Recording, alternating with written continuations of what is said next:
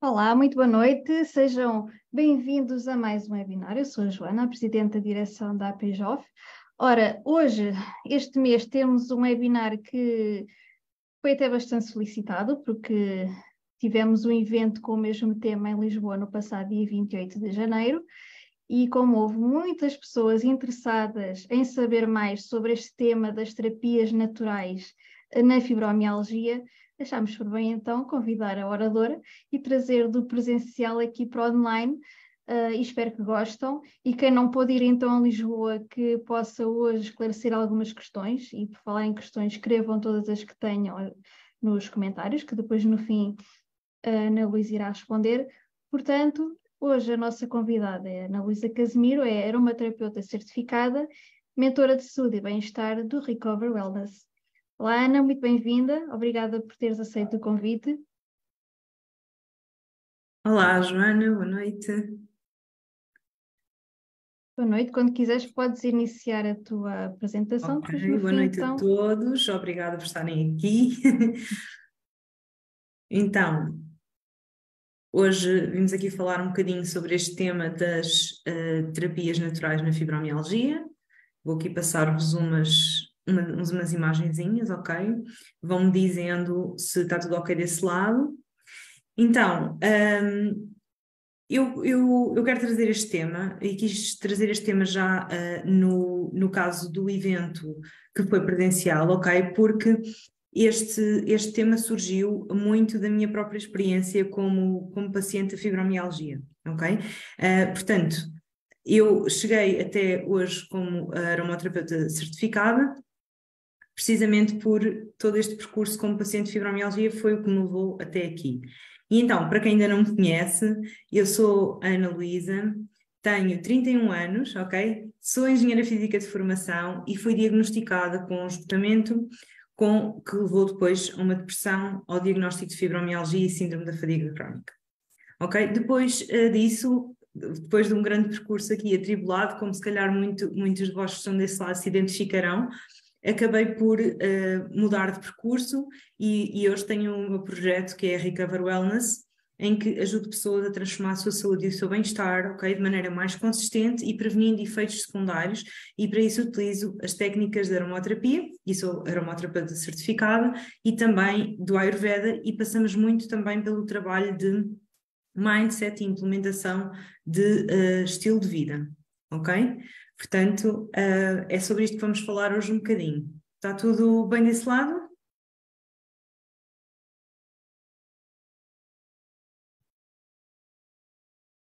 Oi, o Zoom fugiu-me. Está, está tudo bem, Ana. Não vejo. É... consegue, conseguem ver os slides? Uh, agora não estou a ver. Ok, então uh, vou só aqui repor. Vejam lá se. Vê lá, Joana, se agora está. Agora já, tudo okay. A aparecer, já? Sim, sim. Pronto, isto falhou aqui um bocadinho, pronto, nem viram uh, a minha capa que estava muito gira, mas pronto, um, sobre o nosso tema de hoje. Então, o que é que é esta questão do mindset associado à doença, ok? Que foi aqui uma questão que eu, que eu disse e que, e que falei que é muito trabalhada, as pessoas que trabalham comigo, nós falamos muito deste tema, e é também um tema que eu acho fundamental quando estamos a falar de pessoas com uh, doenças ou patologias essencialmente crónicas, mas também em qualquer outro tipo de doença ou de patologia, eu, eu acredito que esta questão do mindset uh, se se aplica muito bem e que é muito importante, ok? Então, o que é que é isto do mindset? O mindset é, no fundo, o nosso estado mental, é a nossa mentalidade e como essa mentalidade influencia as escolhas que nós fazemos, as atitudes que nós tomamos no dia a dia e a maneira como vemos o mundo, ok? Portanto, isto, este nome, muitas vezes conhecido como mindset, no fundo é isto: é esta mentalidade que nós temos e que leva a todas estas escolhas que influenciam também, no fundo, a maneira como nós lidamos com a nossa doença e também com a nossa saúde e com o nosso bem-estar. Portanto, o que, o que se passa muitas vezes é que o nosso, o nosso, esta nossa mentalidade atual é obviamente também um reflexo de todas as vivências que nós já tivemos desde criança das nossas crenças atuais, também da nossa experiência de vida, não é? E das pessoas que nos rodeiam. Isto são apenas alguns exemplos de situações e, e coisas da nossa vida que alteram este, este estado de mentalidade. Portanto, um, o, o, que eu acho aqui fundamental sobre, este, sobre esta questão é que, efetivamente, contrariamente àquilo que muitas vezes pensamos, este estado tem a habilidade de ser desenvolvido e de se modificar. Ou seja, tudo aquilo que nós somos hoje, todo aquele tipo de mentalidade e de mindset que temos hoje, não é aquilo tudo o que existe, ok? Portanto, nós podemos sempre desenvolvê-lo, alterá-lo e ter outra perspectiva das coisas, ok? Portanto, tudo isso poderá ser positivo em desenvolver a nossa mentalidade no futuro. E depois eu quis trazer aqui a percepção do que é que, de como é que nós podemos ter a nossa mentalidade atualmente, ou do, num caso ou noutro, e como é que podemos depois também converter uma mentalidade fixa, eu aqui chamo-lhe mindset fixo, para um mindset de crescimento. E o que é que isto significa? Quando, muitas vezes, não é? quando estamos a lidar com, com doenças, essencialmente se estamos no campo das doenças eh, crónicas e estamos num caso em que lidamos com esse tipo de doenças e com esse tipo de sintomas há muito tempo, temos muita dificuldade em mudar a maneira com, com que lidamos com ela, ok?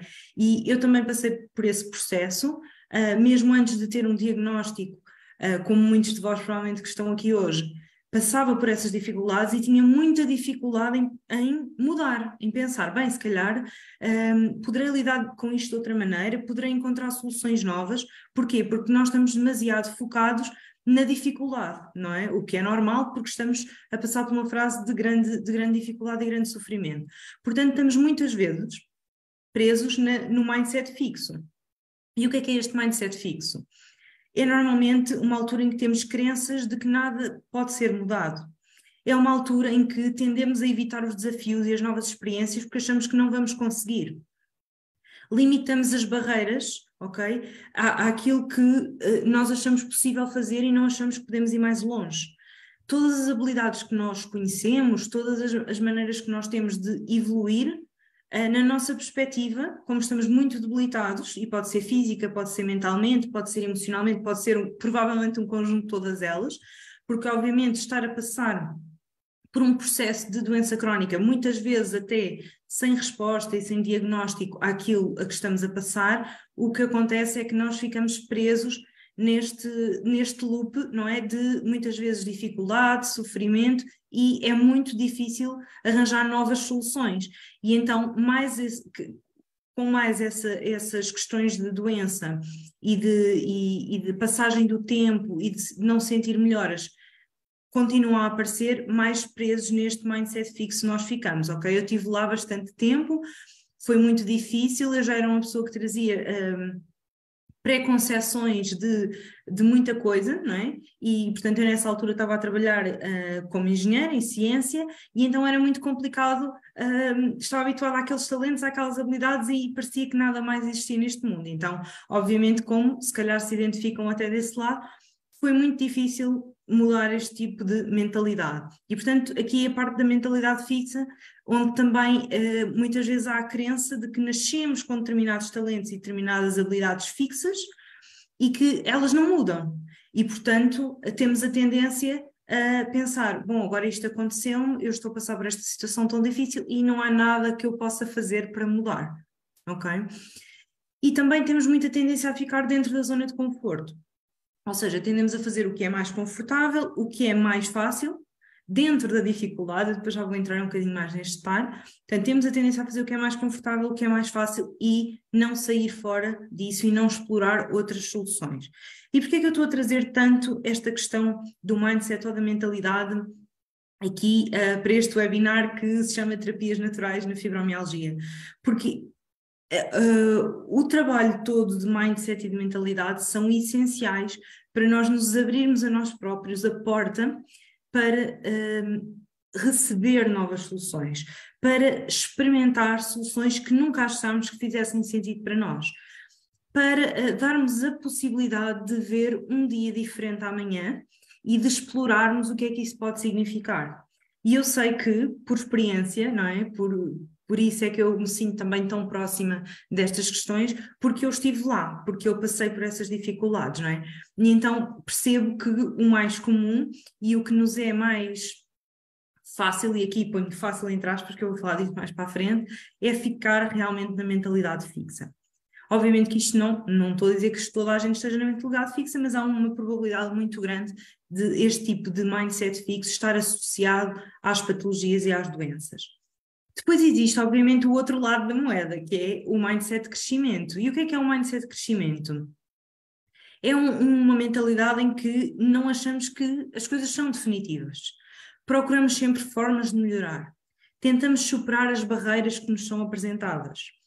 Uh, queremos sempre evoluir as habilidades que já possuímos para novas habilidades, para habilidades diferentes, para habilidades que já temos serem amplificadas ok?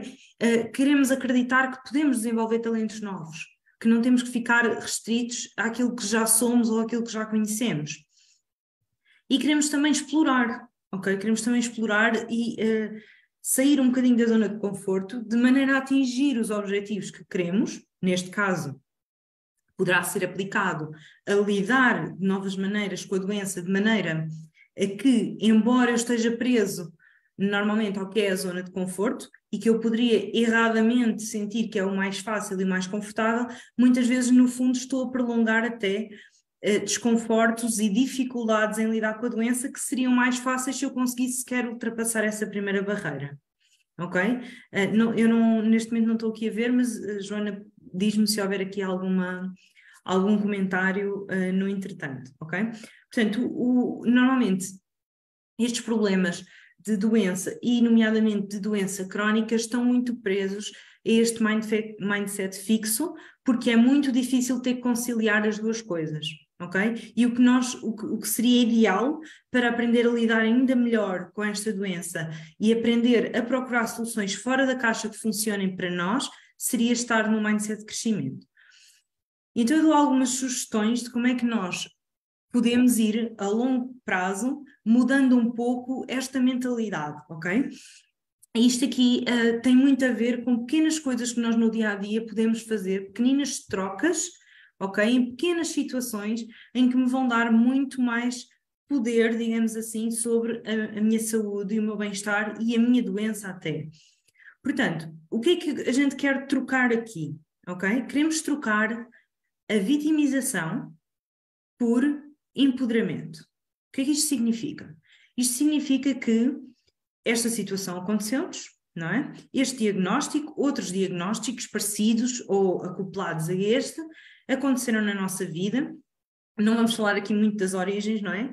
Mas aconteceu. E, portanto, uh, o, esse facto já é um facto em cima da mesa. Agora, o que é que nós queremos? Queremos sair da vitimização desta situação. Portanto, a situação está cá, é para ficar, vamos lhe chamar assim, e portanto eu não sou vítima desta situação. Eu tenho o poder de mudar. E é isto que é trocar um mindset fixo para um mindset de crescimento. É trocar a ideia de que eu sou vítima da situação que me aconteceu para eu tenho o poder de controlar esta situação. E com isto ninguém está a dizer que é fácil, ok? Eu gosto muito de chamar a atenção que isto parece um esquemazinho com três setas, e que de repente está tudo feito. Não, isto é um processo em que vamos caminhando e fazendo este processo. A mim demorou-me bastante tempo, ainda, ainda trabalho em muitas partes destas, não é? Porque isto não é de um dia para o outro e não é tudo de uma vez. E as pessoas que trabalham comigo também trabalham este processo, ok? Depois, outro tipo de mentalidade fixa que nós queremos desconstruir em mentalidade de crescimento. A inevitabilidade, ok? Esta situação não é inevitável o que é que isto significa? Significa que toda e qualquer uh, sugestão de lidar com, com esta doença ou com doenças similares ou acopladas uh, nos tenha sido dada não é a única, ok? Não é inevitável que eu para todo sempre me vá sentir da mesma maneira que me sinto hoje. Para vos dar um exemplo, eu tive cerca de três meses, mais ou menos, de cama, a primeira vez que tive, que tive uma crise, se calhar algumas pessoas vão se identificar, se calhar pessoas tiveram mais, se calhar pessoas tiveram menos, okay? isto não é para comparar, é só para vos dar um exemplo. E naquele momento hum, a minha impressão era que sim, que era, que era inevitável. Eu não iria sair daquela situação, eu não sabia como fazer. Quando me deram os primeiros tratamentos e eu não me consegui dar bem com eles, eu achei que iria ser assim para sempre, uh, e a verdade é que não. E eu demorei muito tempo a passar deste mindset fixo de inevitabilidade para o mindset de crescimento, que é a autorresponsabilização. O que é que isto significa? Isto significa que eu sou responsável por mudar. Mudar está nas tuas mãos, está nas minhas mãos. Embora pareça que aquilo que nos foi dito e que uh, a própria doença é uma sentença, não é. Nós podemos sempre fazer alguma coisa diferente. Pode ser para mudar um pequenino sentimento que a gente tenha, pode ser para mudar uma coisa grande, mas alguma coisa nós temos não só o poder, como a responsabilidade de mudar a nossa saúde e bem-estar. Não é responsabilidade de mais ninguém. Nós queremos que, eh, obviamente, queremos profissionais de saúde, que os médicos, a nossa família, todos estejam lá para ajudar, mas a responsabilidade principal é nossa, ok? E por isso isto, só ter, só ter estas pequenas palavras como empoderamento, autorresponsabilização, eu já estou a sair do mindset fixo de vítima e de inevitabilidade e a crescer e a procurar mudar alguma coisa ok? Depois, outro exemplo que eu também quis trazer, porque isto são exemplos que eu vivi na pele e que eu acho que muitas pessoas se identificam, e então eu, eu gosto de trazer estes exemplos para poderem já, hoje, começar a aplicar pequenas coisas, quem ainda não esteja completamente, e acho que ninguém está, completamente num mindset de crescimento, ok? Na totalidade. Outra coisa que eu quis trazer aqui é a obrigatoriedade.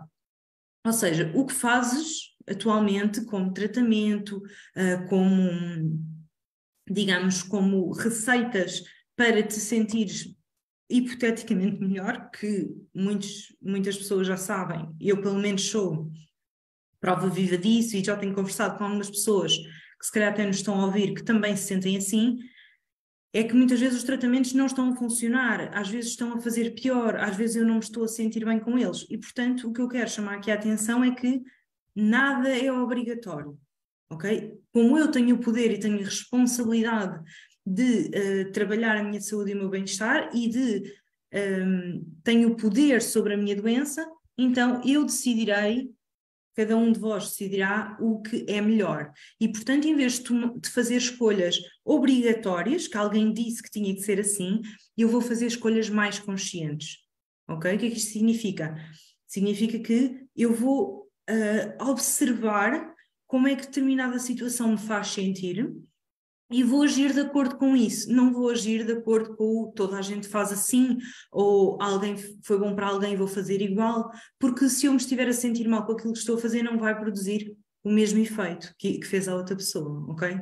Por isso, acho que estes três pilares aqui que eu, que eu já quis trazer hoje já são coisas que podemos começar a trabalhar em nós uh, independentemente de já estarmos a, ter algum tipo de acompanhamento ou não, esta parte de, da mentalidade e do mindset que, que poderemos começar já a trabalhar vão ser fundamentais para lidar com tudo o que venha. Qualquer coisa que venha, tratamento novo, uh, diagnóstico novo, sintoma novo, um, troca de um sintoma pelo outro, troca de uma medicação pelo outro, tudo isso vai ser muito mais fácil de lidar e vai funcionar muito melhor se nós conseguirmos estar neste mindset de crescimento em vez do mindset fixo. E isto são só algumas mudanças, ok, que podemos já implementar. Se for havendo algum comentário, vão, vão dizendo. Portanto, eu gostava de dizer que se estás aqui hoje, ok, já estás de parabéns, porque provavelmente já estás a pensar sair do mindset, mindset fixo, ou já, já, já fizeste essa saída e já trocaste para um mindset mais de crescimento e estás aberta ou aberta a descobrir novas soluções, novas ideias para melhorar a tua condição e viveres uma melhor qualidade de vida. E porquê é que eu quis trazer este slide? Porque uh, eu sei que às vezes é difícil as pessoas verem terapias naturais ou, ou verem aromaterapia ou, ou outro tipo de terapias e pensar, ah, isto é mais uma coisa que não vai resultar para mim, isto é mais uma coisa que não vai funcionar. E portanto o facto de estares aqui hoje e já estares a abrir a ouvir novas soluções e perceber se elas funcionarão para ti ou não, já é um sinal de mentalidade de crescimento, ok? Por isso, desde já, um obrigada e uns parabéns. Depois, gostava de falar um pouco, gostava de falar um pouco de o que é, que é a importância então destas soluções naturais e integrativas. Eu não, eu, não, eu não podia deixar de falar desta questão da mentalidade, porque eu acho que esta questão da mentalidade é um dos pilares fundamentais para podermos começar a tratar a nossa saúde e o nosso bem-estar uh, por tu, não é? Portanto, de começar a envolver-nos com essa autorresponsabilidade e com esse empoderamento e queremos escolher as soluções que funcionam para nós. E então, por isso, eu uh, trabalho ao nível das soluções naturais e integrativas. E o que é isto? Primeiro, provavelmente, se nos encontramos aqui hoje é porque ou tens diagnóstico de fibromialgia, ou se não tens, acompanhas alguém que tem, ou gostavas de ajudar alguém que tem, ou gostavas de saber mais sobre esta doença, não é? Portanto, é uh, até altamente provável que tomes ou tenhas tomado no passado medicação química. Sintética também, aqui outro, outra palavra. E, portanto, continua a ser muito provável que tenhas tido algum efeito secundário na toma dessa medicação, pode ter sido continuada ou pode ter sido pontual. Mas por que eu digo isto? Porque, obviamente, eu própria experienciei uh, a toma de medicação, uh, experienciei os diversos efeitos secundários com os diversos tipos de medicação que tomei e muitas pessoas com quem eu falo, muitas pessoas com quem eu trabalho, passaram ou passam atualmente por esta dificuldade. E eu tenho visto que isto é uma dificuldade muito grande para as pessoas e isto é um, do, isto é um dos pontos fortes de procurar soluções mais naturais. Porquê? Porque as soluções naturais não têm, na sua grande maioria, efeitos secundários. Ok? Portanto, este é o ponto forte de procurar soluções naturais. As soluções, as soluções naturais são importantes para, digamos, cortar ou diminuir em grande escala a produção de efeitos secundários na manutenção da nossa saúde. Ok? Isto é o tópico número um. Depois também temos a questão do ser integrativo. Ok? Eu aqui incluí uh, um pouco uh, as duas coisas, mas uh, eu vou falar mais em pormenor. Existe a parte do integrativo e a parte do holístico, e às vezes há uma certa confusão entre estas duas, entre estes dois termos, ok? A questão do holístico, que as pessoas às vezes acham que é assim uma coisa um bocado esotérica e até chegam a perder um pouco o interesse, e por mim falo, não é? Que eu vinha da área das ciências e ouvia estes termos e ficava assim um bocadinho, ah, ok, isto se calhar já perdeu um bocadinho o interesse e portanto se calhar nem dava uma real oportunidade. A questão do holístico simplesmente significa que eu vou fazer uma visão integral do ser humano. Portanto, eu em vez de tratar o corpo por partes ou a mente por partes, eu vou tratar o indivíduo, ser humano, como um todo. Portanto, eu, se a pessoa tem um problema físico, um problema emocional ou mental, eu vou tratar isso tudo em conjunto. Ou se a pessoa tem mais que um problema físico, eu vou tratar isso tudo em conjunto ok? Obviamente que os resultados são muito amplificados em vez de tratar a soma das partes individualmente e dar uma medicação para cada coisa, dar um tratamento para cada coisa, eu vou tentar tratar o indivíduo como um todo e, portanto, às vezes com uh, menos soluções eu consigo abranger mais sintomas, ok? Depois, o que é que é aqui a questão integrativa? O que é que podemos incluir nestas técnicas naturais integrativas? Mudanças de estilo de vida, horários, rotinas, hábitos saudáveis, alimentação alinhada com os objetivos que nós pretendemos, ter mais práticas de autocuidado, mais práticas de desenvolvimento pessoal, tudo isto se inclui nestas técnicas, ok? Mas vou-vos dar exemplos de algumas terapias. O que é que significa também a parte do integrativo? O integrativo significa que eu, como aromaterapeuta, por exemplo, poderia apenas utilizar técnicas de aromaterapia exclusivamente para fazer os meus tratamentos o que é que eu faço? Eu não utilizo apenas aromaterapia, utilizo aromaterapia, ayurveda, flexologia, um, auriculoterapia, uh, estudo da, interpretação mente e corpo. Portanto, eu faço várias técnicas, eu e, e, as técnicas integrativas, que vão buscar a vários sítios para potenciar os resultados, ok? Portanto, eu trouxe aqui alguns exemplos, como a aromaterapia, o ayurveda, a reflexologia, a medicina tradicional chinesa, que é muito conhecido, isto são tudo uh, terapias que funcionam ao nível natural, holístico e integrativo. Ok? Antes de, vir aqui para a parte da aromaterapia, vou só aqui ainda dizer que, obviamente, se eu puder unir várias técnicas e o meu tratamento a nível pessoal passou muito por Ayurveda e aromaterapia, e o que é que acontecia? Eles potenciavam-se e trabalhavam em conjunto. Portanto, o que é que aconteceu? Ao longo do tempo, no meu caso em particular, eu tive a possibilidade de deixar de tomar a, medicação sintética, porque os efeitos que eu estava a ter secundários estavam a ser tão negativos uh, e, e, que estavam a criar problemas novos, e portanto, obviamente, isto foi tudo com acompanhamento dos médicos que me seguiam, ok? E ao mesmo tempo com os terapeutas das áreas de, das, das medicinas naturais, eu estava a fazer um, uh, como é que eu ia dizer isto? Um equilíbrio para ir equilibrando o, equilíbrio ir equilibrando, é? Para um, os efeitos que estava, por um lado, a retirar ao deixar a medicação, por outro lado, os efeitos secundários que estavam a aparecer. E então isto foi tudo um equilíbrio que demorou vários, vários, vários, vários meses. Foi sempre, como vos disse, eu não aconselho isto, é sempre com acompanhamento também do médico. E aos poucos vamos construindo passou muito por estilo de vida, passou muito por mudanças de hábitos saudáveis, mudanças da alimentação, tudo isto eram práticas que eu não fazia, era, eram um, coisas que eu não tinha esse cuidado ao nível da saúde e que passaram a entrar na minha vida e que passei com isto tudo junto a conseguir estar hoje muito melhor. Ok? Até aqui está tudo. Está tudo ok? Tudo ok, Ana, podes continuar. Ok. Então, um, a aromaterapia, eu gostava de vos falar um pouco de uma destas práticas, que é a aromaterapia clínica integrativa, que é a área em que eu trabalho, ok? E então vou desconstruir aqui um bocadinho isto. O que é que é a aromaterapia? Ok? A aromaterapia é o estudo e a aplicação terapêutica natural, está bem? Portanto, é, é também o estudar, e é o que é que é isto a aplicação terapêutica? É aplicar com um objetivo de tratamento. Está bem? Portanto, é aplicar com o objetivo de tratar.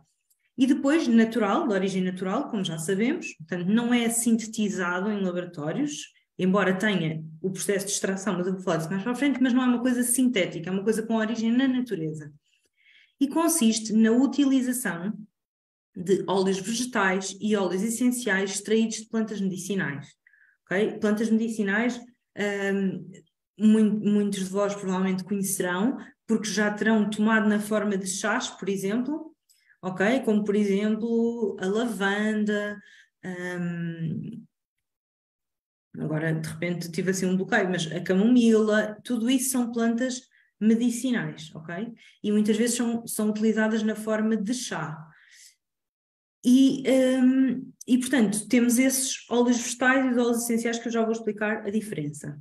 São compostos por moléculas, portanto, estes óleos vegetais e estes óleos essenciais, não é? Como tudo nesta vida, são compostos por moléculas. E essas moléculas têm propriedades farmacológicas. O que é que isto significa, propriedades farmacológicas? Têm a propriedade de atuar ao nível do nosso organismo e produzir um resultado de tratamento, um resultado positivo, ok? E atuam aqui também está uma parte muito importante da aromaterapia, é que a aromaterapia não atua apenas a nível físico. Atua a nível físico, a nível mental, a nível emocional, e eu gostei de trazer aqui isto também, porque sei que há muitas pessoas que, que gostam desta parte e trabalha, trabalha até a nível energético. E o que é que é a parte aromaterapia? Portanto, já expliquei o que é aromaterapia, o que é, que é aromaterapia clínica. A aromaterapia clínica é implementar estas propriedades farmacológicas, okay, de fármaco, como se fosse medicamento, mas de origem absolutamente natural, implementar estas propriedades farmacológicas a patologias. Okay? É tal e qual como o termo clínico noutro contexto qualquer. Portanto, é utilizar essas propriedades terapeuticamente para tratar sintomas, patologias, doenças, queixas, ok? Que qualquer dessas coisas queiramos utilizar. Portanto, isto é a parte da aromaterapia clínica. Mas aquilo que eu ainda gosto mais e aquilo com que eu trabalho é não só a aromaterapia clínica, que é utilizar, vamos supor, eu vou à composição de um óleo essencial, vejo as moléculas que ele tem e vejo uma determinada molécula e sei, ok, esta molécula atua a nível de, por exemplo, fluidificar o sangue. Então, eu sei se a pessoa tem um problema de coagulação, vou usar aquela molécula. Okay? Isto é o ponto de vista clínico. O ponto de vista integrativo vai bastante mais além disso. Alia-se a outras áreas terapêuticas, como eu falei há pouco, poderá aliar-se, por exemplo, ao Ayurveda, à medicina chinesa, à reflexologia, a montes de outras áreas, e potencia e é potenciada por essa, por essa aliança, digamos assim, a outras técnicas. Por outro lado, o que é que faz também? Não fica apenas condicionado ao uso exclusivo de uma molécula, um problema. Pensamos também na pessoa como um todo, como eu disse há pouco, não é? Portanto, a pessoa é um ser único que, para além de ter dor, para além de ter rigidez muscular, estou aqui a dar alguns exemplos, para além de não dormir bem, pode também estar ansiosa, pode também estar depressiva, pode também ter tido um problema familiar ou no trabalho, e tudo isso junto faz com que aquela pessoa já não seja igual à pessoa que está ao lado, independentemente das duas terem fibromialgia, por exemplo. E portanto, nós vamos tratar um indivíduo com as, uh, as queixas e sintomas que ele tiver como um todo, e vamos atuar aí, em vez de atuar simplesmente como aquela molécula faz isto, aquela molécula é para a dor, aquela molécula é analgésico. Okay? Não vamos fazer isso, vamos tratar o indivíduo como um todo. Isto é o poder de utilizar a aromaterapia clínica integrativa, ok? Porque vamos integrar o corpo e mente, vamos integrar de maneira holística o indivíduo e vamos potenciar outras com e outras técnicas. Tá? Okay? E o que é que são óleos essenciais? Ok? Uh, eu se calhar até podia falar brevemente também dos óleos vegetais, mas já, já vamos lá, lá um bocadinho. Portanto, os óleos essenciais são compostos químicos de origem natural. Às vezes a gente vê o termo químico e ficamos um pouco a pensar que é confundido com o termo sintético. Sintético é quando, por exemplo, é, é, o caso dos medicamentos de farmácia, que o que é que acontece? Eles têm cerca de um, dois, vá lá, três princípios ativos. O que é que isto significa? Significa que essas moléculas foram retiradas de alguma coisa que existe na natureza, foram extraídas e foi apenas utilizada essa molécula, esse princípio ativo. Portanto, reparem, os fármacos têm um a três, digamos, princípios ativos. Os óleos essenciais são compostos por essas moléculas, que vêm das plantas medicinais, como falámos há pouco, e uh, eles não são partidos, eles não são desintegrados de maneira a perder essas propriedades.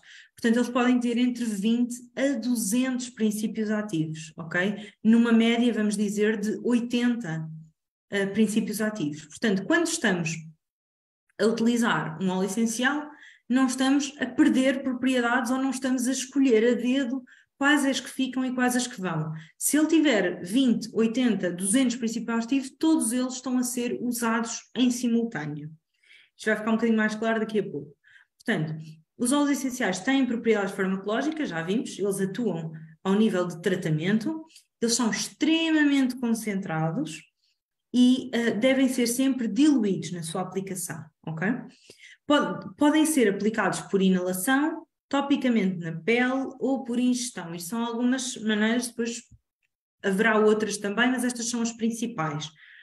E depois, os óleos, os óleos diferentes têm propriedades diferentes, ok? E eu, eu escrevi aqui a todos os níveis, o que isto significa? Tem propriedades diferentes a nível físico, a nível mental e a nível emocional, ok? Portanto, consoante a questão que eu preciso de tratar ou de equilibrar, eu vou escolher óleos essenciais diferentes, está bem? O que é que eu queria referir há pouco do que é que é isto do óleo essencial relativamente, por exemplo, à questão do óleo um, vegetal. O óleo vegetal mais conhecido, ok? Uh, eu fiz esta pergunta até no evento presencial e foi uma pergunta que suscitou bastantes dúvidas, que é qual é o óleo vegetal mais conhecido? E, e, várias pessoas sugeriram o óleo de coco, o óleo de sésamo, óleo de girassol, ok, tudo boas sugestões, são tudo óleos vegetais, mas o óleo vegetal mais conhecido é o azeite. Ok, provavelmente todos nós teremos esse, esse óleo vegetal em casa neste momento na nossa cozinha que é, digamos, o óleo vegetal de azeitona, não é? Portanto, comumente conhecido por azeite. Então, este é o óleo vegetal que, mais, que nós mais conhecemos. E como sabemos, os óleos vegetais têm propriedades gordurosas, não é? Se deitarmos um bocadinho de azeite na mão, ele fica assim gorduroso. E é difícil de tirar das panelas, porque tem gordura, não é? Os óleos essenciais não são gordurosos, ok? Não são gordurosos. Então, por que é que se chamam óleos? Chamam-se óleos simplesmente pelo facto de só se diluírem em óleos vegetais ok? Se pudéssemos tocar num óleo essencial não diluído e fizéssemos assim nas mãos, não íamos ficar nada gordurosos. Ele ia evaporar e ficávamos na mesma, sem gordura. Mas se quisermos diluir um óleo essencial e pegarmos num copo d'água e deitarmos umas gotinhas, o que vai acontecer é que elas vão ficar a boiar no cimo. Tal e qual como acontece, pegarmos num copo d'água e deitarmos azeite. O azeite fica a boiar ok? Portanto, o óleo essencial vai fazer a mesma coisa porque ele não se mistura com a água. Se deitarmos óleo essencial num copo de azeite, então sim, eles vão se misturar e não vamos saber a diferença entre os dois, ok? Isto é aqui a grande diferença em termos uh, físicos, aquilo que a gente vê e sente de óleos vegetais para óleos essenciais. Os óleos vegetais também têm propriedades, mas não são tanto estas propriedades em detalhe como temos nos óleos essenciais, que são extremamente concentrados, está bem? Por isso, há ainda uma questão a terem cuidado quando utilizamos óleos essenciais. Obviamente, sempre que, um, que quisermos utilizar do ponto de vista farmacológico, portanto, para tratamento, devemos ser aconselhados por um profissional da área. Para quê? Para evitar, essencialmente, os riscos de toxicidade, está bem? Por isso, os óleos essenciais devem ser usados com muito conhecimento, porque podem ser tóxicos, e de preferência, principalmente para, para tratamento, okay, para utilizados na farmacologia, devem ser feitos com acompanhamento profissional. E o que é que é isto da toxicidade? A toxicidade vai depender do óleo. Podem existir óleos mais tóxicos, óleos menos tóxicos. Existem óleos que só são tóxicos para determinadas idades, por exemplo, crianças ou idosos, Existem óleos essenciais que só são tóxicos com a interação com outros medicamentos que a pessoa já possa estar a fazer. Uh, dependem das patologias também que a pessoa já tenha associadas, portanto, existem alguns que vão ser tóxicos para uma determinada patologia e outros que não.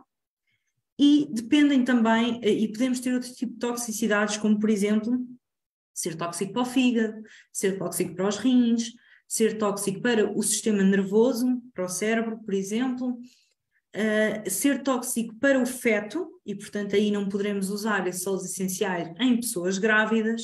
Okay? Portanto, isto são só alguns exemplos do que é este mundo dos, uh, do conhecimento e dos cuidados que temos que ter com a aromaterapia. Okay? Portanto, uh, isto é uma mensagem que eu quero mesmo que passe. Por outro lado, o que é que é esta parte do extrema, eu pus mesmo extremamente concentrados para enfatizar aqui bem o que é que é esta concentração. E posso-vos dizer que isto é em média, não é igual para todas as plantas medicinais, mas em média, uma gota de óleo essencial equivale a 25 chávenas de chá da mesma planta. Ok? Estamos a falar de uma gota equivale a 25 chávenas de chá da mesma planta. Portanto, reparem, o que poderia ser uma planta tóxica após 25 chávenas, vamos supor, passa a ser tóxico com apenas uma gota. Daí a preocupação ainda mais extrema que devemos ter com este conhecimento profundo. Agora, como podemos utilizar a aromaterapia no dia a dia? Okay? Já estive uh, aqui a falar um bocadinho do que é que era a aromaterapia, o que é que eram os óleos essenciais e os óleos vegetais e como é que a podemos implementar no nosso dia a dia.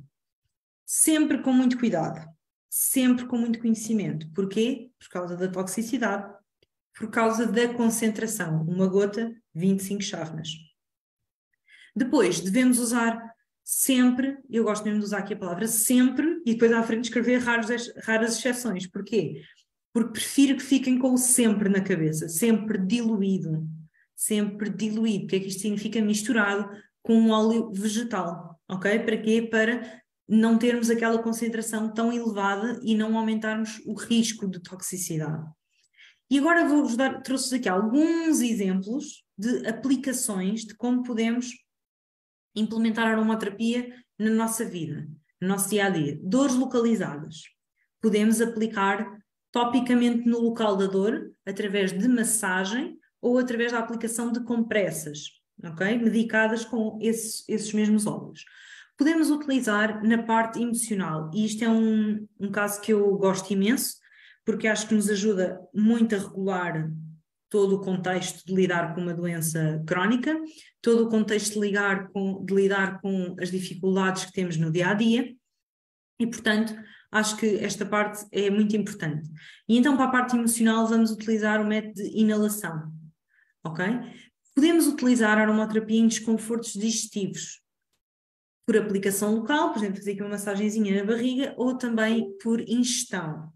Por outro lado, podemos utilizar e o que é que são, por exemplo, estes desconfortos digestivos? Pode ser desconforto digestivo associado a uma patologia, ou pode ser desconforto digestivo associado, por exemplo, a um efeito secundário da medicação. Muita gente uh, sente, uh, sente efeitos secundários relacionados com o sistema digestivo por toma dessa mesma medicação.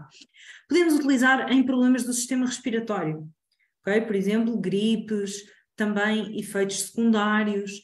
Um, por exemplo, sinusite, alergias, portanto, tudo isso se inclui. Eu também não, não dei alguns exemplos, mas nos desconfortos digestivos pode ser um, dor de estômago, pode ser náuseas, pode ser obstipação, pode ser, portanto, tudo isso se inclui. Nos problemas respiratórios, vamos utilizar inalação ou aplicação local, por exemplo, aqui na zona do nariz ou na zona do peito, caso seja uma questão mais de tosse ou mais de infecção respiratória. E temos também o que eu chamei de situações sistémicas. O que é que é as situações sistémicas?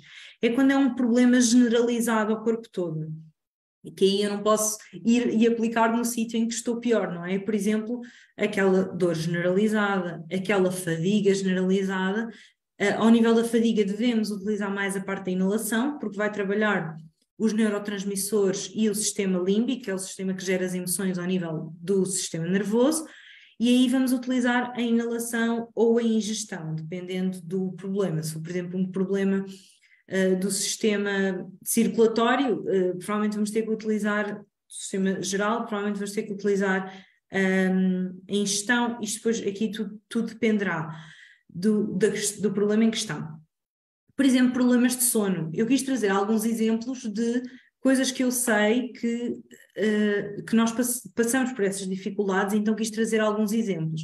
Aí eu aconselho que sinal, por exemplo, ou se ponha algumas gotas do óleo essencial na nossa almofada, na nossa fronha, para irmos inalando ao longo da noite, ok? Isso são, são técnicas um bocadinho mais específicas.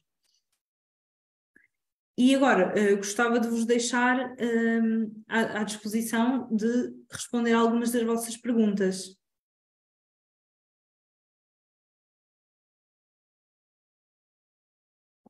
Olá, obrigada, Ana.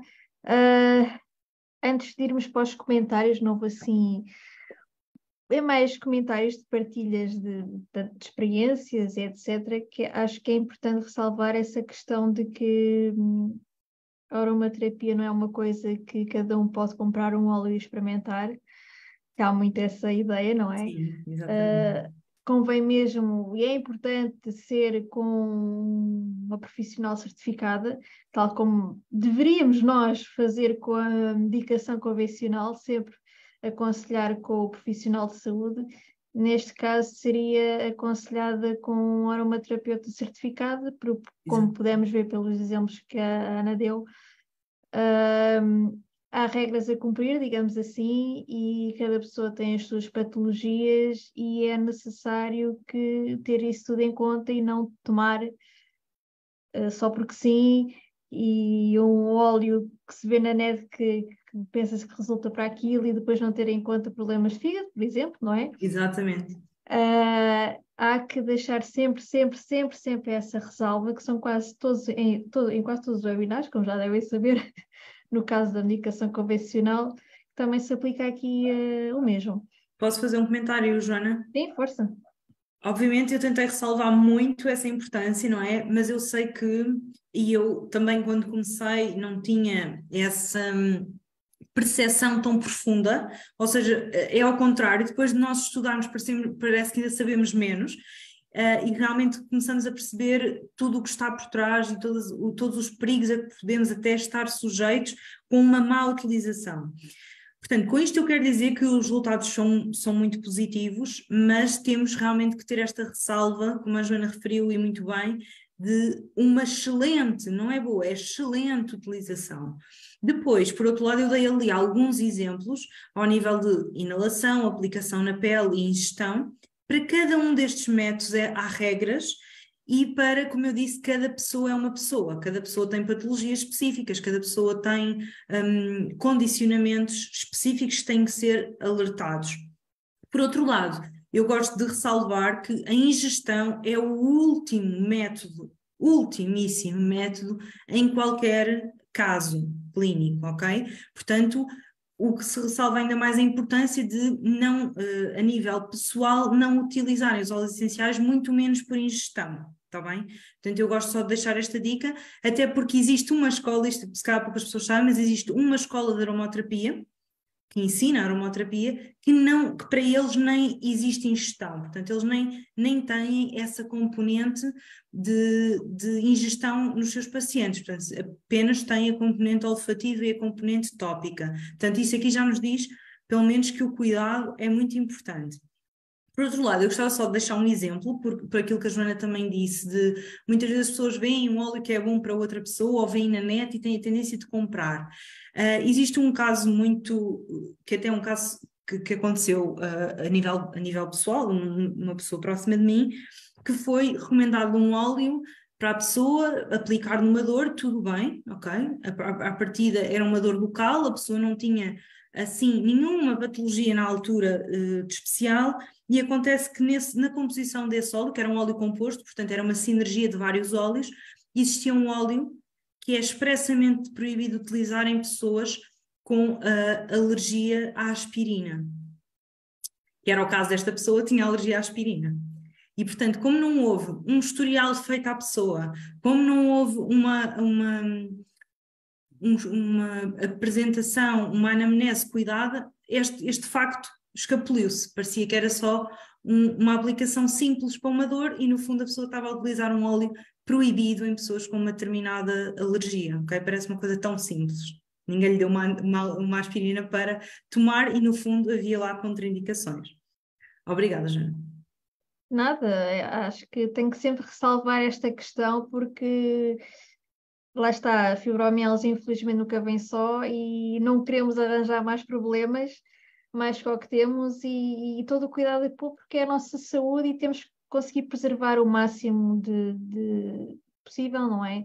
Exatamente. Portanto, há, estas ressalvas são importantes, há que terem sempre muitíssimo cuidado quando vão adquirir qualquer tipo de indicação, seja ela natural, seja não, aconselhem -se sempre com o profissional, seja o farmacêutico, seja o maraterapeuta, seja o dermatologista, enfim. Uh, sempre com a pessoa certificada da área para poderem também terem melhores resultados, porque também o objetivo é esse. Mas também, principalmente, para não acontecer este tipo de, de situações que, que infelizmente acontece. Bem, vamos então aos comentários. Aqui tem os contactos da Ana, sempre que quiserem uh, marcar uma consulta com ela, ter todas as outras questões até depois do webinar, podem também entrar em contato com ela. Uh, e aqui, uh, para já, não estou a ver assim nenhuma questão, mas é mais nesta, uh, nesta questão de que um, a questão monetária vá, porque não é fácil. Um, há sempre esta questão, não é? Não é fácil termos verba para seja ir para fisioterapia, seja para qualquer tipo de, de, pronto, de terapias alternativas, infelizmente estas coisas todas têm um custo acrescido e torna-se muito difícil às vezes uh, podermos cuidar da nossa saúde, porque lá está também como falam aqui desta questão das faltas de apoios, que é uma realidade, infelizmente, e também desta questão da falta de, de compreensão para também nos ajudar, aqui voltando ao princípio, neste, neste passo para a mudança, que, que, não é fácil, não é, não é nada fácil. Uma coisa que, que aconselho sempre, sempre que tem a oportunidade é de fazer terapia. Claro que o processo será sempre individual e que será para a vida, não é? E vão haver altos e baixos, mas o que é importante é que realmente consigamos mudar este mindset que temos para podermos uh, agarrar as rédeas da nossa vida novamente, digamos assim, e não permitir que a doença sobreponha tudo o resto e podemos tomar estas decisões de cuidarmos de nós, seja por qual via for, uh, seja esta, seja outra. Uh, portanto, também gostamos de vos trazer este tipo de alternativas também, não é? Para que vocês conheçam e também façam as escolhas conscientes para a vossa, para a vossa saúde, não é? Um, ora, estou aqui a tentar ver. Uh, aqui a Emanuela fala que é muitíssimo importante também esta o complemento entre o natural uh, e a convencional também. Uh, tal como falámos, ter aqui os profissionais de saúde em trabalhar em conjunto seria o, o ideal, não é? Uh, mas também deixar aqui a ressalva, sempre que vão ao profissional de saúde, ao médico convencional, falarem todas as, as terapias alternativas que falam e, e, e que fazem vice-versa, não é? Que é para poder tudo em conjunto trabalhar como deve ser. Um, então, aqui a perguntar, Ana, onde é que dás consultas? Para já só online, certo? Sim, para já online, uh, estamos aqui a trabalhar aqui numa parceria na zona de Sintra, mas para já uh, estamos no online, sim. Pronto, mas está aqui pronto, pessoas que não vejo assim nenhuma questão concreta, mas é pessoas que estão interessadas uh, em saber mais e como usar, não é? Mas referindo novamente que não quer demais, isto é um tratamento bastante é individualizado, não há outra hipótese. Agora, mas se calhar eu, eu, eu fazia-te uma questão que é a nível de, de, crianças e jovens. Se este tipo de terapias alternativas, se a aromaterapia também inclui, ou e se há alguma evidência no sentido de que, pronto, também se pode aplicar em crianças e jovens. Sim, uh, como eu disse há pouco, a nível de toxicidade, depende muito da idade a que estamos a atuar, não é? Portanto, o que é que isto significa? Significa que temos que ajustar o tratamento à idade. Portanto, aqui a única idade que seria praticamente desaconselhado, tirando casos extremos, em que às vezes temos que tomar a opção de, ok, e será isto melhor ou será melhor uh, o bebê, neste caso, fazer uma medicação fortíssima que vai descompensar tudo. Aí são casos extremos. Agora, a única idade desaconselhada é até mais ou menos aos três meses de idade. E, como eu disse, casos uh, extremos. A partir daí, poderemos sempre uh, fazer atuar ao nível da aromaterapia de maneiras muito mais subtis, de maneiras diferentes e com esses cuidados adicionais, principalmente ao nível de uh, diluição, de, de, de, portanto, o que a gente quer é diminuir essa concentração, não é? Porque, como eu falei há pouco, eu acho que isto é muito importante as pessoas terem essa noção. Uma gota são 25 chávenas de chá da mesma planta. Isto aqui, pois, ah, mas o chá é muito forte, é pouco, mais ou menos, não é? Uma média. Portanto, as pessoas começassem para aí a ver 25 chávenas de chá iriam sentir, às vezes, mesmo com a planta fresca, fresca ou seca, algum resultado. Portanto, estamos a falar de uma gota, não é? Obviamente, isso tem que ser calibrado para a idade em que estamos a trabalhar. Portanto, ao nível de crianças e jovens, portanto, como eu disse, temos a restrição dos bebés, depois ali até ao, ao ano temos outras restrições, depois aos 3 anos, 6 anos, e depois ali a partir uh, de uma, do, da adolescência continuamos a diluir mais, mas começa-se a aproximar da utilização adulta já. Uh, em termo, obviamente temos de ter os cuidados adicionais, como eu disse, mas podemos impl implementar perfeitamente ao nível de crianças e jovens aí, vá, adolescência, por aí, pré-adolescência, podemos implementar perfeitamente ao nível tópico, portanto, ao nível de aplicar essas questões na, na pele, uh, e podemos aplicar, muito importante, e é uma das vias principais também para atuar em crianças e jovens, a via da inalação. Porque essa via, como eu disse, vai atuar diretamente no sistema nervoso, uh, através do, do, nariz e dos nervos olfativos do nariz, e, portanto, vai mexer com neurotransmissores, produção de hormonas, uh, sistema límbico, que é o sistema que controla as emoções, e, portanto, podemos atuar aí. existe muita evidência já uh, ao nível de, por exemplo, atuar nos níveis ansiosos, Uh, também uh, um bocadinho associado aqui à parte depressiva, mas essencialmente à parte do stress, da ansiedade, que, como sabemos, não abona a favor de quem esteja a sofrer de sintomas de uma doença, não é? Portanto, nada disso vai contribuir positivamente para lidar com a doença, muito menos em crianças e jovens que muitas vezes não têm a percepção real do que se está a passar. Então, o que queremos é que também toda a parte emocional esteja o mais estabilizada e o mais, eh, digamos, gerível para também poder eh, depois ajudar em tudo o resto, mesmo ao nível de práticas que, que, que, a pessoa tem que fazer, ou nomeadamente a criança, mesmo tomar medicação, tudo isso é preciso haver um controle, uh, portanto, quanto mais equilibrado emocionalmente estiver, melhor. Portanto, aí a, inalação vai funcionar muito bem, uh, também atua muito nesses mecanismos do sistema nervoso, como sabemos, também o próprio processamento da dor também está intimamente ligado com o processamento do sistema nervoso, não é? Portanto, tudo isso são coisas que vão funcionar muito bem e que podem ser aplicadas com relativa facilidade. É uma questão de escala e é uma questão de, lá está, de conhecimento, por isso é que não devemos fazê-la à toa, aplicar em crianças e jovens. Lá está, ir a um profissional certificado e com os conhecimentos para, para yeah. tal, isso é sempre muitíssimo importante. Agora, se calhar, a minha questão era também curiosidade minha, como é que processo, como é que é o processo da primeira consulta, digamos assim, da aromaterapia? O que é que, é que fazes?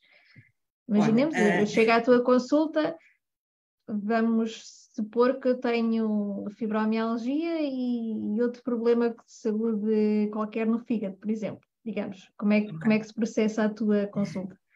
Então, um, obviamente que só para uh, tocar aqui neste ponto específico da fibromialgia, obviamente eu tenho experiência também pessoal, não é? Portanto, eu tento trazer também um pouco da minha experiência, das aprendizagens que eu fui fazendo ao longo do tempo para também quem está a trabalhar comigo, porque acho que é uma mais-valia um, fazer isso, porque ao nível da aromaterapia pode-se atuar em imensas patologias, que não são necessariamente estas. Agora vamos supor que chegas a uma primeira consulta, não é? Para já a primeira consulta normalmente é um pouco mais demorada, hora e meia, sempre, poderá esticar-se até mais, porquê? Porque vamos fazer uma avaliação muito extensa. O que é que isto significa? Eu iria saber ao longo dessa avaliação, não é? Existe uma conversa entre nós em que uh, o, o, que é que é o objetivo? É, é, perceber qual é a principal, eu não gosto muito desta palavra, mas qual é a principal queixa que tu terias, não é? Este exemplo, este exemplo teu. Qual era a principal queixa? O que é que te estava neste momento a, a destabilizar mais? O que é que era aquilo que tu querias resolver mais? Depois, perceber o que é que o que é que toda a envolvência, todo o historial que tinhas, neste caso iríamos perceber essa mesma doença no fígado, não é? Portanto, iríamos passar por o historial, normalmente isto é um historial bastante alargado, eu tento perceber doenças anteriores, doenças se calhar em criança, tudo isto tem que entrar aqui porque é preciso enquadrar, enquadrar para evitar precisamente estas uh, dificuldades. Tanto os sintomas, como já disse, as dificuldades, tudo isso entra nesta conversa. Depois, em simultâneo, mais ou menos, vai haver um, uh, uma avaliação e um diagnóstico. O que isto quer dizer? Aqui o diagnóstico, uh, salvo já, não é? É um, um diagnóstico da, da minha parte. Portanto, eu vou fazer a avaliação de tudo o que tu foste dizendo, vou interligar umas coisas com as outras, do ponto de vista integrativo, não é? Porque nós podemos ter um diagnóstico de uma determinada especialidade médica, uhum, mas vou interligar deste ponto de vista integrativo, por exemplo, será que o fígado está uh, a ter algum papel neste, na fibromialgia? Será que está a piorar ou, ou não algum sintoma? Será que está a ter mais dificuldade, por exemplo, em metabolizar determinada medicação e que dificuldade é que isso poderá estar a trazer? Depois, uma parte muito importante que eu vou percebendo ao longo da conversa, muitas vezes as pessoas vão partilhando, outras vezes eu tenho que fazer algumas perguntas, é a relação também uh, o estado não é? mental e emocional que a pessoa traz, a carga que traz, quais são as dificuldades. Deste há bocado o exemplo muito bem, se a pessoa faz terapia, se não faz, se a parte emocional tem sido muito difícil de lidar, como é que lidou com o diagnóstico, por exemplo.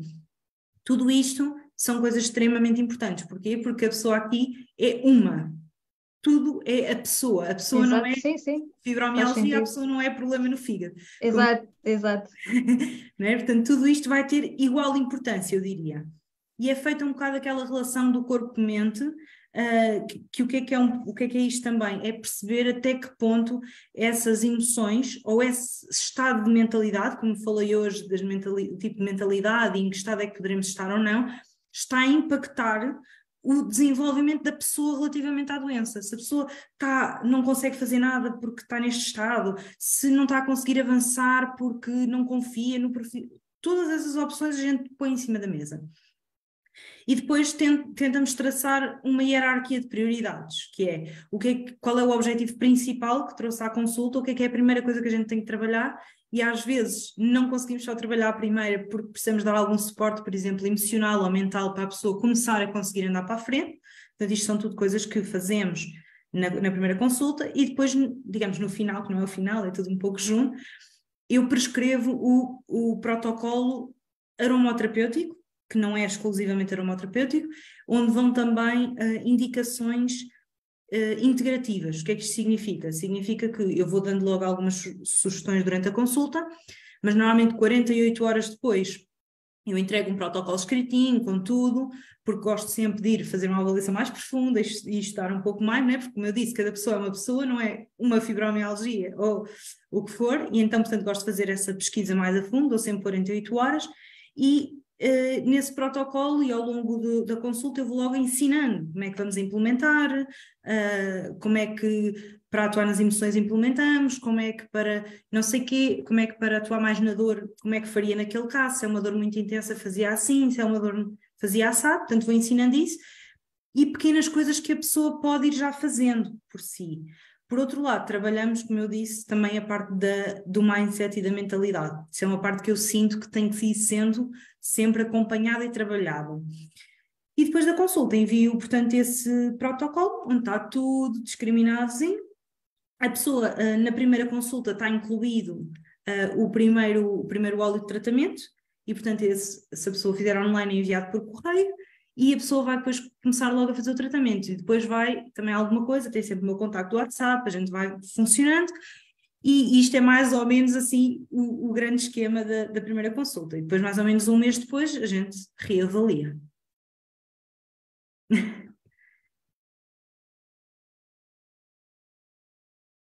Consegues me ouvir agora? Agora sim. Pronto, é que o meu rato desapareceu daqui. Pronto.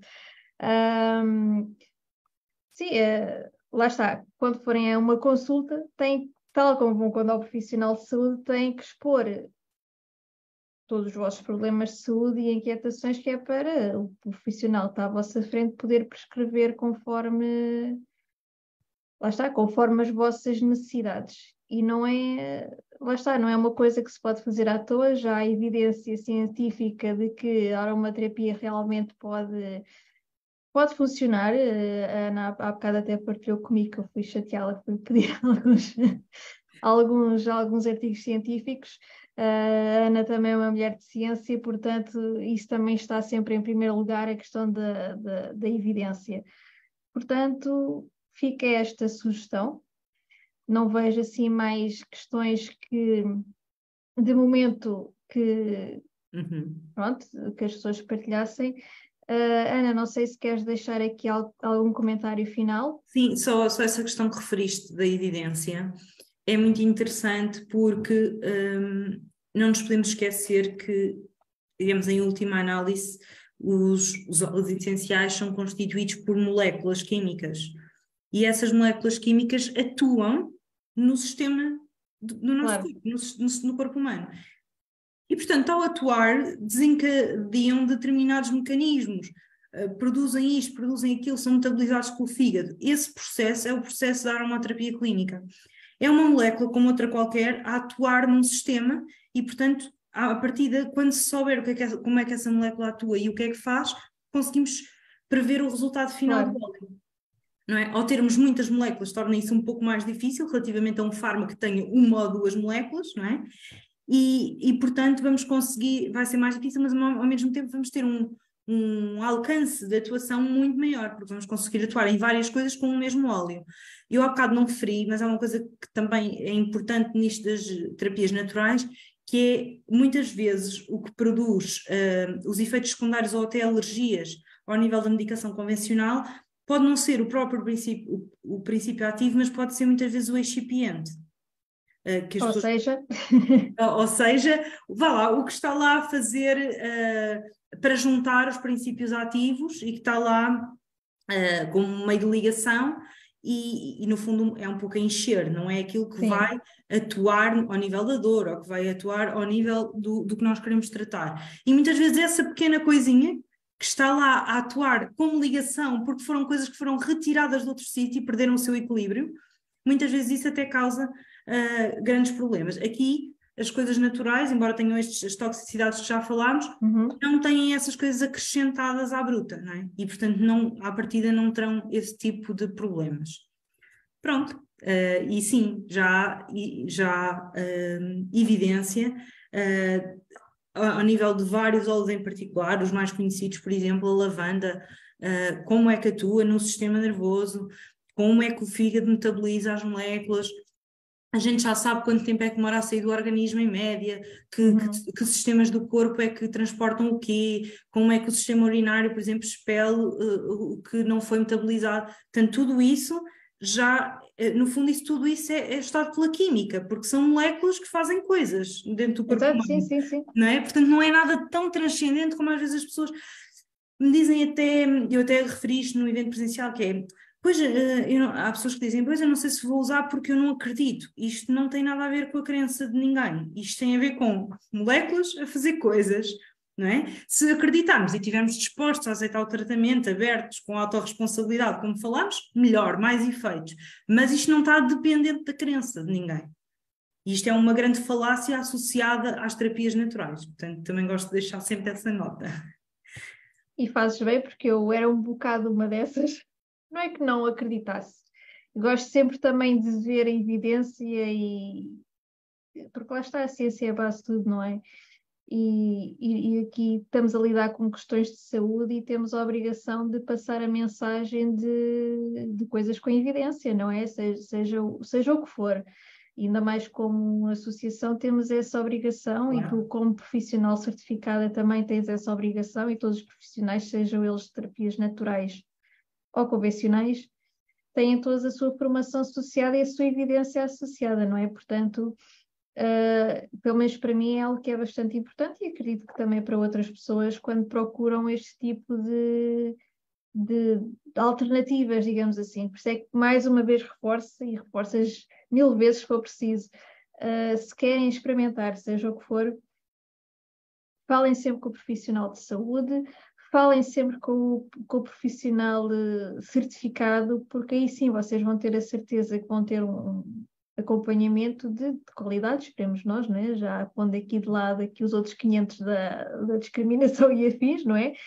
Fazendo conta que isso não existe, uh, porque lá está, uh, é o nosso corpo, é a nossa saúde e queremos uh, ter arranjar o bem-estar, ter bem-estar, não é? Portanto, convém mesmo ser com alguém certificado e que tenha conhecimentos, que é para não acontecer efeito oposto e também é preciso muito cuidado quando, ai tal, ouvi falar de óleos essenciais, deixa-me já aqui comprar o primeiro que me aparece e experimentar, porque também é outra coisa, tal como também é, é uma coisa que se vê muito por aí e é bastante acessível a nível de compra não é, eh, Ana? Pelo menos é, é o que eu Sim. vejo eh, e, e, pronto. Sim, é verdade. Acabou por ser um pouco banalizado a venda livre. Exato. E... Sim, e, e que o que se torna também um pouco assustador, não é? Porque e talvez e também e o que acontece em certos fármacos às vezes vê-se ah, a vizinha deu-se bem com aquilo então deixa-me ir comprar e pronto e E às vezes uma palavra ou outra com o farmacêutico temos à frente, se calhar mudamos de ideias, porque lá está, estamos a falar com o profissional e quando não temos logo também acesso ao, ao, ao médico, por exemplo, ao profissional. E uma coisa nos óleos essenciais é o que eu noto agora, não estando aqui a, a diminuir a importância, mas quase que toda a gente agora vende óleos essenciais, Sim. não é? Sim, uh, por exemplo, eu até quando eu utilizava a nível pessoal e, uhum. quando, e quando comecei a tirar a formação, um, comecei realmente, foi como eu disse, não é? Parece que ainda, ainda sabia usar menos ou pior, porque realmente comecei a perceber a fundo os perigos e tudo aquilo que implicava ao nível do corpo humano e de, do conhecimento que é necessário.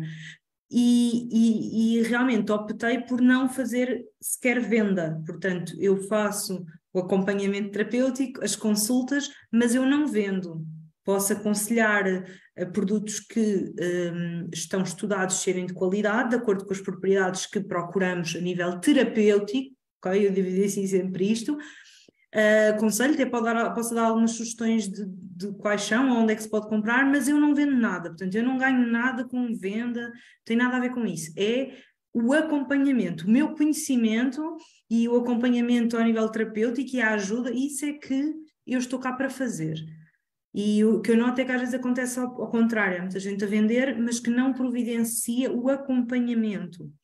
Às vezes porque falta de conhecimento, não é? Podem não ter essa formação adequada, uh, outras vezes porque, entretanto, banalizou-se e, e, as pessoas poderiam ser como eu no início, que não faziam a menor ideia do que, do que estava por trás e do que exigia, portanto, as pessoas também não podem não saber isso, e por isso é que eu gosto sempre de reforçar esta questão um, de, que, de que é bastante importante, mesmo que já tenham algum em casa, uh, podem sempre procurar pessoas, como eu ou outras, não é? Outros colegas, que vão pelo menos a ensinar a utilizar os que já têm. Ou seja, a pessoa até pode dizer, ah, mas eu não tenho nenhuma questão de saúde assim especial, ou não é bem isso, eu já tenho aqui uns em casa se eu algum dia precisar.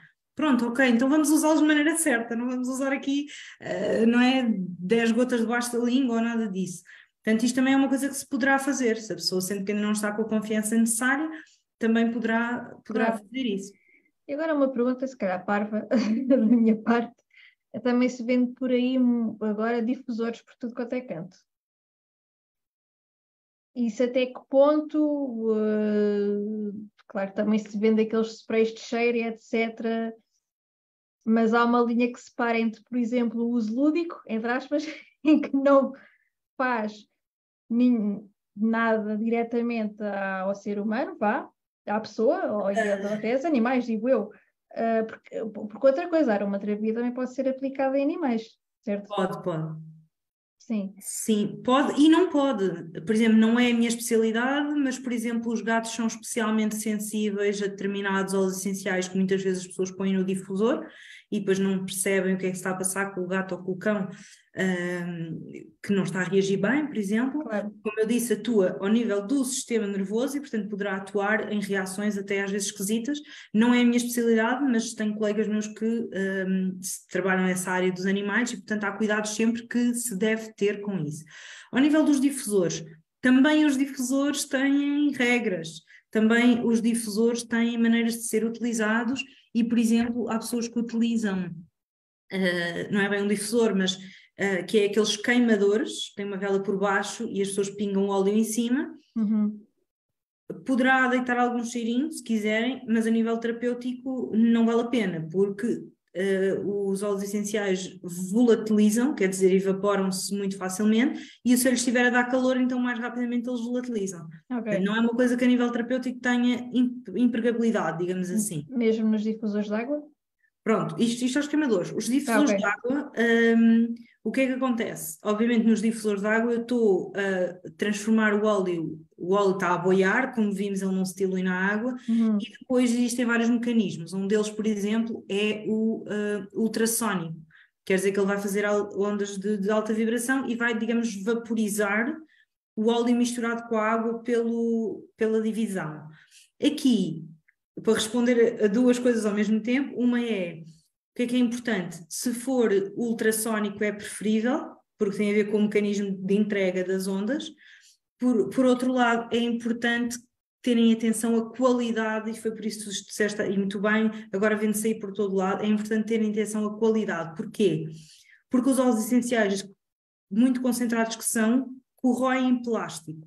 E, portanto, se o plástico não for de uma gama adequada, se não for um plástico, vamos chamar assim de maneira muito rápida, forte, o que vai acontecer é que mesmo ele estando a boiar à superfície da água, em contacto com as paredes, ou quando a água toda evapora, os restos de óleo que ficam poderão danificar o plástico e em simultâneo levar partículas de plástico para a difusão no ar. Dito isto, e respondendo à parte do lúdico, uh, não é muito grave numa divisão muito grande, ter um difusorzito com duas ou três gotas lá dentro, embora a gente também não deva, uh, como tu disseste bem, não, não devemos uh, banalizar o uso, não é? Porque sabemos que isto tem muitos efeitos e portanto não devemos banalizar. Obviamente há óleos mais seguros, que não seria tão grave estar a fazer isso, e por outro lado, o facto de estar numa difusão, não é? Portanto, se eu puser três gotas, mais aquilo, as gotículas, mais água, não sei o quê, aquilo numa divisão não vai ter grande impacto e vai estar durante muito tempo, por isso provavelmente as gotas vão saindo ao longo do tempo e vão ficando nas superfícies, tudo isso. Exato, sim. Por outro lado, se pensarmos que nós, nós inalamos e tocamos na pele tantos químicos sintéticos e efetivamente negativos para a nossa saúde, não é? Vamos falar às vezes de um simples gel de banho, dos produtos de limpeza que usamos em casa, ou coisa para lavar a louça, as pastas de dentes que muitas vezes têm químicos sintéticos tão negativos não diria que por ser um óleo essencial que até é natural, se for bem escolhido, se não for uma coisa com grande toxicidade, estar num difusor não é por aí que vamos ter grandes riscos. Obviamente que há, há sempre uma gama de produtos, porque há, como eu disse, por exemplo, uh, óleos que são neurotóxicos, aí não vou pôr num difusor qualquer um óleo neurotóxico, não é? Agora, se for assim uma lavanda, uma coisa um, dita segura, não é por estar num difusor, também não devemos ter o dia todo, devemos pôr pequenos períodos de tempo. Certo, mas também há, mas, geralmente quando se compra esses difusores, tens lá os óleos que têm todos os nomes e mais alguns, todos os cheiros e mais algum. Lá está, isso tem alguma propriedade no sentido de será, eh, como é que, como é que eu me explicar? Será, de, se mete no mesmo patamar que o óleo terapêutico, digamos assim. Esses de, como eu digo, lúdicos. Então, então eh, vou ter que entrar aqui só numa pequenina coisa para responder essa pergunta, que é, existe óleos essenciais, que como eu disse, são uh, produtos altamente concentrados extraídos de plantas medicinais, isto é óleo essencial, e existe o que é comumente confundido com óleo essencial, que são essências essências são absolutamente sintéticas e normalmente até têm um cheiro mais intenso. Porquê? Porque são feitas para o cheiro durar. É como aqueles sprays de limpeza que cheiram a flores. Exato, exato. Não sim. tem nada, mas cheira muito a flores e a casa fica todo, todo o dia a cheirar a rosas, não é? Portanto, isso é absolutamente sintético. Portanto, vai deixar um cheiro mais tempo, aí teremos que ver se diz na embalagem, tem que dizer óleo essencial, 100% puro, como é que foi destilado, isso é que é um óleo essencial, há muitas regras, se for uma essência, que às vezes nem tem nada no frasco, só diz laranja ou o que for, aí é uma essência sintética. E a única coisa que vai fazer é dar cheiro à casa, como se fosse, pensem neste exemplo, como se fosse um detergente de lavar o chão. Ok, boa. Acho que é uma boa distinção porque para também não se misturar coisas, sim, sim. Uh, para não se confundir e, e por também se calhar, uh, não sei, falta de informação e depois pode-se ir comprar uma coisa desse, um, um, óleo, óleo, entre aspas, desse género e tende de ser só objetivo e não tem nada uma coisa a ver com a outra. Uh, portanto, era aqui mais para para desmistificar este, é, esse tipo de coisas, porque realmente é, um, é algo que é muitíssimo comum hoje em dia em tudo o que é superfícies comerciais e que se vê por aí é difusores, uh, água e sei lá o que mais e todas as essências e mais algumas e, tá, e, lá está, e tem aquele banner de óleo essencial e se calhar muita, muita gente vai muito um pouco aí para, pronto, é, essa conversa e lá está, uma coisa não tem muito bem a ver com a outra, como não tem propriedades terapêuticas, digamos exatamente, assim. Exatamente, não é só não tem mesmo. propriedades terapêuticas, como não é sequer natural, Uh, portanto, é mais um químico sintético que estamos a introduzir e, e, não estamos a tirar propriedades nenhumas sem ser o cheiro que é maravilhoso, por exemplo. Por outro lado, dentro dos próprios óleos essenciais, que sejam óleos essenciais, eu, como eu disse há pouco, normalmente eu dou as indicações, quem vem à minha consulta ou trabalha comigo por outro meio, quais é são os índices de qualidade que tem que ter quando vai escolher um óleo. Porque existe pois, uma data de coisas... Há, há, várias gamas, há várias marcas, há várias, há várias coisas, não é? Exatamente. Existem alguns critérios, até que podemos nem falar de marca, desde que uma determinada marca cumpra aqueles critérios, então já uh, podemos saber que do ponto de vista de terapêutico estamos a usar uma coisa com mais qualidade e com a qualidade que precisamos. Exato. Agora surge-me aqui uma questão. Quando tu falas de prescrever um protocolo, o que é que tu queres dizer mais nesse sentido? És, então, és protocolo... tu própria que fazes as, as, sinergias dos óleos e envias à pessoa? Como é que. Então, um, eu nesse protocolo vai tudo descrito. O que é que vai descrito? Vai descrito qual é um, o sintoma ou a patologia a que vamos atuar, não é? Depois, qual é o óleo essencial ou óleos essenciais, que é essa mesma sinergia, que estão indicados para aquela pessoa, para, aquela, uh, para aquele sintoma. Depois, qual é a diluição em que esse óleo ou esses óleos estão? Por exemplo, imaginem, pode ser uma gota de um, três gotas de outro, cinco gotas de outro, não, não tem que ser dividido de maneira igual, depende do que a gente quer, onde a gente quer atuar mais ou como é que queremos atuar, e em que óleo vegetal é que vai estar diluído porque eu dei o exemplo do azeite, mas existe o óleo de coco, existe o óleo de grainha de uva, existe o óleo de sésamo, cada um deles também tem propriedades terapêuticas, portanto tudo isso vai lá discriminado. E depois, como é que a pessoa vai utilizar? Portanto, se a pessoa vai utilizar uh, topicamente, se vai inalar, se vai pôr no peito, se vai pôr uh, na testa para as dores de cabeça, se vai ingerir, quando é que vai fazer isso, quantas vezes por dia, um, com que duração, por exemplo, se for a inalação, é? que a inalação, por exemplo, quanto tempo é que vai inalar, que tipo de respiração é que vai fazer, é esse grau de pormenor. Quando eu entrego esse protocolo à pessoa, como eu disse na primeira consulta, eu ofereço o primeiro, a primeira sinergia para a pessoa começar a fazer sem estar logo com a preocupação de agora onde é que vou arranjar óleos, e, não é? Portanto, está logo incluído na primeira consulta o primeiro protocolo, o primeiro protocolo de tratamento e, portanto, só aí só tem que seguir o protocolo na parte de como fazer e quando fazer. O resto já feito por mim. Mas vai lá a receita. O que é que isto significa? Significa que, como aquilo já foi feito para a pessoa, se a pessoa, aquele frasquinho acabar se sentir bem e eu validar ao fim do mês que a pessoa pode continuar, a pessoa pode comprar e fazer igual. Obviamente que se houver alguma alteração ao estado de saúde, se houver alguma nova informação, a pessoa tem sempre que me informar para não, não corrermos novamente nenhum tipo de risco. Mas pronto, a pessoa pode uh, pegar no protocolo que eu fizer, seguir os critérios de qualidade, comprar os óleos e fazer a pessoa a sinergia em casa. Okay? ok? Se a pessoa não quiser fazer, contacta-me, eu faço novamente e envio já personalizado. Normalmente vai rotulada, dizer para quem é que é, o que é que é para fazer, porque elas não são feitas para toda a gente igual. Uh, por exemplo, agora recentemente, questões de inverno, não é? E de mau tempo e de coisa e coisa, tive imensa gente com problemas de tosse noturna e tosse não parava e problemas respiratórios. Posso dizer que tive três pessoas nessas condições e nenhuma das sinergias que eu fiz foi igual. Porque lá está, pessoas diferentes, não é? Pessoas Circunstâncias diferentes. diferentes, patologias, se calhar, diferentes, não tinham só esse problema de tosse agora, naquele momento, cá tem outro. Lá está, Exatamente. coisas diferentes. Agora também me surgiu uma questão, agora estava a ver as questões todas. por exemplo, agora estou-me a lembrar que há hum, certos medicamentos, por exemplo, que também são para uma toma de curta duração. Uhum. Os óleos também é algo que seja de curta para curta duração ou, ou, há, ou há óleos também que tão, são para uma toma longa, digamos assim. Não sei se é a palavra correta, mas é o que eu vou, vou utilizar. É assim, toma normalmente falamos quando há ingestão, não é? Certo. Uh, aplicação. Utilização. Aplicação, okay. pronto. Uh, lá está, depende muito.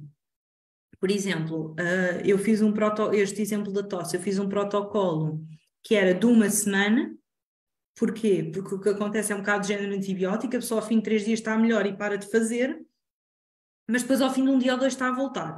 Então precisámos fazer aqui uma coisa reforçada porque a pessoa estava constantemente a voltar ao mesmo problema. Então fez uma semana, fez reavaliação de como é que se estava a sentir e aos primeiros sintomas daquelas queixas respiratórias a pessoa implementava novamente. Portanto, isto para responder é que pode ser tanto uma coisa de utilizar um, um dia para uma coisa específica, se bem que sabemos que as coisas naturais demoram normalmente mais tempo a atuar, não é? Porque não têm toda aquela potência do sintetizado. Exato. Mas uh, normalmente demoram mais tempo, mas podemos atuar uh, no momento. Eu há bocado falei dos problemas digestivos, estou com náuseas, comi qualquer coisa, fiquei um bocado infartado ou alguma coisa que me caiu mal, eu posso atuar com um óleo nesse momento e nunca mais utilizar. Portanto, posso fazer isso e vai ter resultados. Quando normalmente é estas coisas que já vêm de alguma continuação, eu tento aplicar, não aplicar protocolos muito extensos, principalmente se for estas coisas mais pontuais. Se for uma questão emocional, tem que ser sempre muito mais extenso do que isto, por isso é que eu faço sempre a reavaliação um mês depois. Aí a pessoa vai dizer como é que se sentiu, o que é que melhorou, o que é que não melhorou, que dificuldades é que teve, vamos reavaliar e depois podemos ou potenciar ou alterar aquela fórmula que já foi feita, ou até, por exemplo, em casos de ansiedade, isso acontece muito, a pessoa está-se a sentir efetivamente a melhorar, e então aí já não preciso cá de atuar tão fortemente naquela fórmula e posso complementar com outra coisa, por exemplo. Portanto, isto tudo não há uma resposta certa. Consigo atuar ao nível da urgência, mas consigo atuar também em, em protocolos mais uh, continuados. A longo prazo, ok. Nunca é ideal estar muito tempo com a mesma coisa, não é? Pois era, era mais essa a minha questão também. Se, se, por lá está, medicação também não é ideal, também estar sempre mesmo muito tempo com a mesma coisa, não é? Eh, eu, eu, por exemplo, para mim já tive experiências com antidepressivos que faziam sim senhor ao efeito dele, mas geralmente eu duro para aí um ano como antidepressivo. Pronto, chega, chega a um ponto que. Pronto, não causa, atenção que os óleos não causam habituação. Hum. Okay? Não, não temos esse processo de causar habituação, por exemplo. O que acontece é que às vezes, uh, normalmente, a pessoa muta, uh, muda, não é? Muta, muda, aquilo que já está a sentir. A ansiedade já não é bem aquele tipo, já sim, é sim, outro. Também, também, claro. Porquê? Porque digo, aquilo está a trabalhar nesse sentido. No meu caso, quando falo em antidepressivo, é mesmo gestão uh, de depressão, não é gestão da dor, porque os antidepressivos também atuam nesse sim. sentido. Para mim, especificamente, será para a atuação na, mesmo na, na depressão. Porque lá está, as circunstâncias de vida mudam, e sim, já houve antidepressivos que me ajudaram imenso. Mas lá está, foi naquele período de tempo. Depois ali deixou de, de, de, me fazer efeito. Ainda há pouco tempo aconteceu-me o, o, mesmo. Lá está, fases e também porque o corpo cria alguma habituação, enfim, não sei, não sou especialista no assunto. Mas a minha questão prendia-se muito por aí. Se também poderia acontecer algo do género com, pronto, com os óleos. Aqui fun vai funcionar bastante com este acompanhamento, por isso é que eu faço o acompanhamento, lá está, não é um acompanhamento muito curto, tipo, não é todas as semanas que a pessoa vem ter comigo, mas é, por exemplo, mensal. Para quê? Para irmos ajustando, para irmos ver se a pessoa precisa utilizar. Agora vamos supor que a pessoa está-se a dar muito bem, está a correr muito bem, por exemplo, no caso da ansiedade, e a pessoa quer continuar com um protocolo parecido ou com aquele. Ok, a gente continua, porque já não precisamos de reavaliar no mês seguinte, porque já sabemos que aquilo está a funcionar, mas se calhar vou sempre trocando mensagens, por exemplo, WhatsApp, daí sabendo, e se calhar a pessoa há de me dizer, olha, pá, aqui qualquer coisa, precisa alterar isto, ou ao fim de X tempo, como a pessoa está a ser seguida dentro daquele tratamento, e não vou dizer, olha, agora continua a tomar isto para a vida toda e depois, olha, um dia se te lembrares de mim, bate-me aqui à porta. Não, isso não. Porquê? Porque depois as coisas mudam, pode haver novas patologias, pode haver novas Exato, situações, sim. e isso tem que ser reavaliado, que é o que às vezes nos acontece, é que nós somos esquecidos com um medicamento aí na vida, e Exato. depois yeah. as coisas acontecem e afinal nem podíamos estar a tomar aquilo. Exato, sim, há muitos profissionais de saúde, principalmente no que toca aqui na questão da fibromialgia, que é, vai à primeira consulta, tem o diagnóstico, receitam aqueles medicamentos e pronto, para a sua vida, venha daqui a um ano ou nem venha sequer que não é preciso. Pois. Pronto, e isso, claro, são mais práticas, não é? Mas isso é outro debate para outra conversa. Não sei, Ana, vamos terminar por aqui, Sim. também já vamos a uma hora e meia. Uhum. Uh, não sei se queres deixar aqui alguma nota final. Não, é só se quiserem, tiverem alguma dúvida, se me quiserem contactar para eh, alguma dúvida que não tenha ficado clara, alguma coisa que eu falei hoje, ou para saber mais sobre, sobre este tema, ou sobre alguma maneira que eu vos possa ajudar, têm os meus contactos, se não tiverem também podem falar com a Joana. Eu vou eh, deixar, podem... no, eu vou deixar nos comentários os teus contactos, a Ana está no Facebook e no, no Instagram também, Sim. pelo WhatsApp e por e-mail, eu vou deixar aí. aí e tenho, e se quiserem, pronto, ir sabendo mais sobre estes temas, todas as terças-feiras uh, no Instagram à uma e meia, à hora do almoço, estou lá a fazer-vos companhia, a falar sobre estes temas, pronto, em, em, ao vivo. Portanto, também poderão acompanhar-me aí no Instagram uh, às terças-feiras, à hora do almoço, para, para ir sabendo mais.